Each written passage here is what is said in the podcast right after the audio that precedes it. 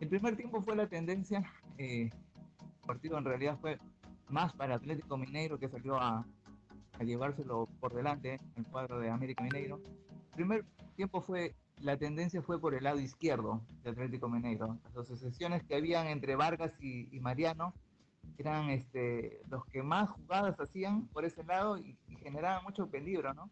Pero se fallaban los goles, ¿no? Full estuvo bastante perdido en el partido y al parecer estaba absorbido por la defensa que le había planeado el, el técnico Wagner Mancini.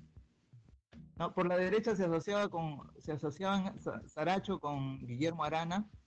Eh, es, es, más, sobre el final del partido, una buena combinación de estos, sobre el final del primer tiempo, perdón, una buena combinación de estos dos jugadores, de lateral y el extremo por derecha, este, termina en una jugada de gol que al el árbitro lo termina este, anulando